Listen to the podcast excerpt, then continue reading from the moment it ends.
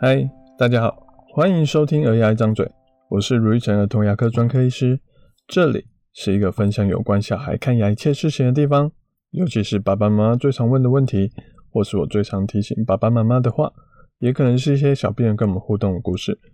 如果你还想了解更多，请直接 Google 卢玉成，你会找到更多我写的故事与内容。最近门诊时，不知道是意外还是水逆，或是什么时运不济，我一直在拔牙。但如果真的有什么水逆，逆的不是我，而是这群小病人。这些要拔的牙齿里，有的是一般要换牙的牙齿，有的是离换牙还要很久的大蛀牙。比较惨烈的就是上礼拜我们说到撞到，然后牙齿摇摇欲坠的牙齿。一般来说，要换牙的小朋友。就像我以前写过的文章一样，只有三种状况，我会建议一定要由医生处理。第一个，小朋友吃东西会痛；第二个，小孩刷牙不好刷，或是刷牙会痛；第三个，新牙已经长出来很多，但乳牙完全没有动静，不会咬的。这三种状况，我会建议叫医生处理。剩下的，其实小孩要自己摇，或是让医生拔都可以，这不会。影响他牙齿整不整齐，会歪的，就是会歪，跟你早拔晚拔没有关系。所以这时候我都会去尊重小朋友跟家长的意思。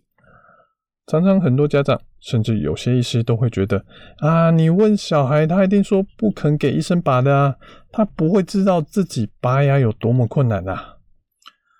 第一句话，我其实不太同意。当小孩跟医生的信任度够好时，其实有不少小孩是希望给医生处理的。重点是，小孩跟医生有互信吗？这个互信要靠长期的累积跟熟悉才比较容易达成。而第二句说实在的，没有错。许多小孩正因为他没有经历过换牙、拔牙的阶段，所以他真的不知道自己拔牙这件事是很困难呢，还是很简单。会有什么感觉？会有什么影响？他真的不知道。尤其有些小孩身边有许多同学，甚至老师、家长都在恐吓他：“哦，拔牙好可怕，打针好可怕，你不乖，我就要带你去拔牙，我就要再叫医生给你打针了。”他对拔牙跟打麻药的恐惧很高，那他当然不想要主动去让医生做这些事情。所以我觉得。如果状况允许的话，其实家长可以让小朋友体验个几天。你可以定个期限，比如说两个礼拜，让他体验一下自己摇摇看牙齿。有些小朋友他觉得说，哎，我自己摇很 OK 啊，搞不好他摇一摇就掉了，那也很好。有些人他自己真的试过摇了，哎，真的摇不下来，可是吃东西哦，好痛，没有办法吃东西。那当他试过真的不舒服的时候，他可能比较愿意让医生来帮忙解决他的困扰。有时候上麻药拔牙真的会不舒服，可是小朋友会知道，就算如此，自己就是拔不下来。到时候他会比较愿意接受这不舒服。而更多时候，常常会是，诶，当家长强迫小朋友去让医生拔的时候，其实搞不好我手一捏就掉下来了。妈妈惊讶，小孩也惊讶。说，诶，就这样，哦，其实之后，当他发现说拔牙没有他想象中的那么可怕之后，他对拔牙的印象可能就比较正面，更愿意交由医生处理了。又或是说，有时候小朋友他在意的其实不是要不要拔牙，而是爸爸妈妈强迫叫我要去给他拔牙，就像考试选志愿一样，可能小朋友也知道，诶，我念电机，我念医学系，诶，出路。可能真的比较好，生活可能真的会比较好，但因为爸爸妈妈叫我去填，我就偏偏不想填。我想要证明我是对的。其实谁是对的不重要，重点是有人逼着我去做，我就偏偏不想做。选志愿的影响影响蛮大的。好，如果这是小孩第一次为自己的人生做选择，做父母的。当然会烦恼。假如可以让小孩在一些比较轻松、影响比较少的地方练习做主，家长们会不会比较放心呢？譬如说，让小孩练习决定要不要去给医生拔牙，还是要自己拔牙，让他有练习的机会，这样会不会更好？各位爸爸妈妈觉得呢？其实这种换牙要拔牙的状况，常常都是爸爸妈妈觉得很紧张，但对于牙齿健康几乎没有什么影响。影响比较大的，反而是小孩心理上的问题，还有亲子关系上的问题。各位爸爸妈妈可以好好想想，再做出自己可以接受的答案就可以了。只是要拔牙的状况，不是只有换牙才需要，还有另外一种很常见的原因要处分掉牙齿，就是。当蛀牙蛀到牙齿状况很不好的时候，也只能拔掉了。就像我们常常提到一个小病人小陈，妈妈来找我们第一次检查的时候，结果发现小孩全口都是蛀牙，还有两颗牙齿已经要拔掉了。妈妈检查之后简直不敢置信，还跟我说：“可是小陈现在不会痛啊，以前也没有听他说过会痛啊。”我常常说，牙痛它就像是一个火灾警报器。刚发生火灾的时候，警报器会响，我们会发现有火灾。但当没有人来救火，火继续的烧，烧到警报器本身都坏掉了，它就不会响了。可是火还是一直在，甚至会越烧越大。牙痛是一个主观性的一个问题，小孩不说，其实你也不容易知道说他到底有没有痛。当检查检查出严重蛀牙，留都留不住的时候，爸爸妈妈就要认真的去考虑，是不是要拔掉这个烂烂的牙齿。可是小陈妈妈就说：“诶，他不是还是乳牙吗？就等他换牙就好了，不行吗？”哦，妈妈还希望去找一些能不要拔牙的一个可能性。当然，医生给给的治疗选项，其实家长都保有最后的选择权，他可以选择要不要接受这样的治疗方法。不过可以考虑看看，如果不拔牙会面临什么样的后果。第一个，需要拔牙，其实它不是蛀牙最坏的情形。还有一个比需要拔牙更严重的状况，叫做蜂窝性组织炎，脸会整个肿起来，是需要立刻去找儿童牙医或是去急诊的状况。如果肿胀的地方刚好压到小孩的气管。小孩甚至有可能呼吸困难而不幸身亡的可能哦，可以搜寻我的名字卢玉成加蜂窝性组织炎，就可以看到一些小孩脸肿起来的照片哦。第二个，蛀牙蛀到烂掉要拔掉的牙齿，通常表面也会有许多凹凸的洞卡住食物，你持续放着不理它，除了可能容易嘴巴会有臭味之外，其他颗附近的牙齿也很容易。出问题，现在拔可能只要拔一颗，可是如果持续放着、拖着，可能要拔的不止那一颗牙齿，旁边周围的第二颗、第三颗牙齿可能都要一起处理掉，就像滚雪球一样，越滚越大。第三个，其实乳牙会换是没有错的，可是恒牙的牙胚在乳牙还没有掉之前，就已经在骨头面。慢慢的生长了，你不赶快去治疗好这颗蛀烂的牙齿，细菌就会从嘴巴里面顺着这颗蛀牙一路钻到骨头里面去，去影响到新的牙齿。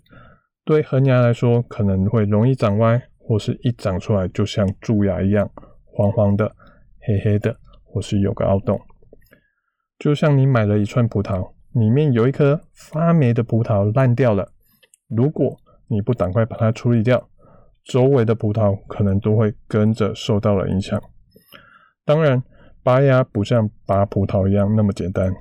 这种因为蛀牙而需要提早拔掉的牙齿，拔牙通常都会很辛苦，因为牙根都还很长，它不像换牙时牙根短短的，很好拔。所以这类的小朋友要拔牙的时候，几乎都是要打针、上麻药才有办法去做处理。虽然小孩会紧张，但对儿童牙医来说，打麻药其实是我们每天都在做的工作，并不是一个太需要烦恼的事情。我们烦恼的是，拔完牙后的那个空洞要怎么面对，会有怎么后遗症呢？有些家长会问说：“诶，少了一颗牙齿，他吃东西会不会有影响啊？”其实可以想象我们刚说的那个发霉的葡萄的比喻，你会不会觉得那个烂葡萄好像还是食物，觉得丢了可惜，所以就干脆不丢了呢？我相信大部分人都还是会觉得说：“诶，那颗烂葡萄其实也不能吃，你就算放着，你也不会去吃它。”蛀牙也是一样，当蛀到要拔掉的牙齿。其实它牙齿结构已经很差了，对于吃东西来说并没有什么帮助，甚至可能不咬不痛，咬了反而痛了起来。小孩有可能为了避开这颗咬了会痛的牙齿，让小孩不敢咬东西，或是咬东西的位置变得非常的奇怪，反而造成他吃东西的阻碍。我们之前有一个小女孩，她全口二十颗乳牙有蛀了大概十六颗以上。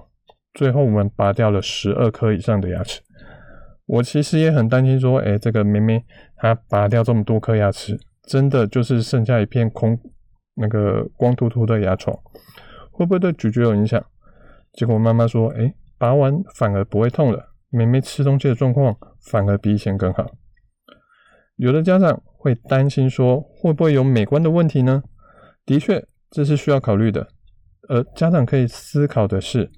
一边是美观问题，一边是牙齿健康的问题，你们可以想想看，哪一点对你们来说比较重要？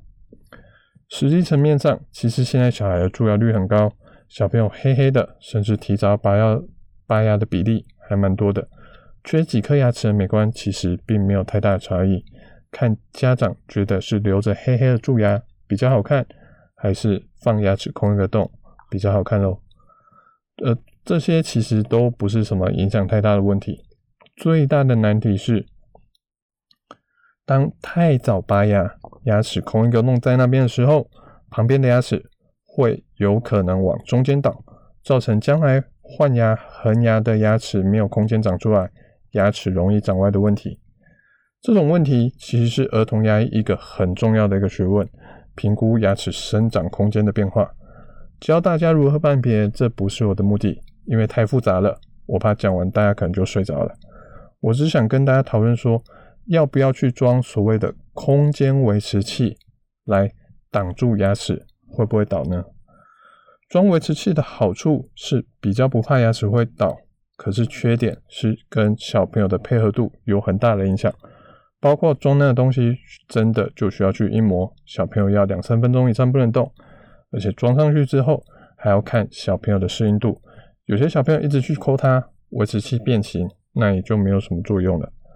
而且嘴巴多一个装置，可能就更容易会卡食物。通常需要去做到要拔牙的小朋友，需要装维持器的小朋友，他的清洁可能本来就不是很好的，现在又装一个让嘴巴更容易卡菜渣的东西，家长可能要更注意小朋友的清洁。而不装的好处，反过来就是对小朋友他的生活影响比较好，不需要去怕他一模型会不会乱动，不需要去怕他说他会不会更容易不好清洁。可是就是要注意牙齿空间会不会倒下的问题，将来生牙就是长恒牙的时候会要怎么面对，这点需要跟儿童牙医好好的讨论哦。这几天的拔牙小病人，有些小有些人是我手一捏就捏起来的。有些虽然很摇，可是，在问过小朋友的意见之后，小朋友还是希望先上麻药再拔牙的。也有一些希望说自己多摇几天再来尝试，而且有真的摇下来的。但也有那些蛀到不行，真的建议要打麻药去把它拔掉的。这里面的状况很不一样，但要厘清的问题其实都是一样的，就是我们到底希望解决什么样的问题，还有。拔完牙能不能解决到那个问题呢？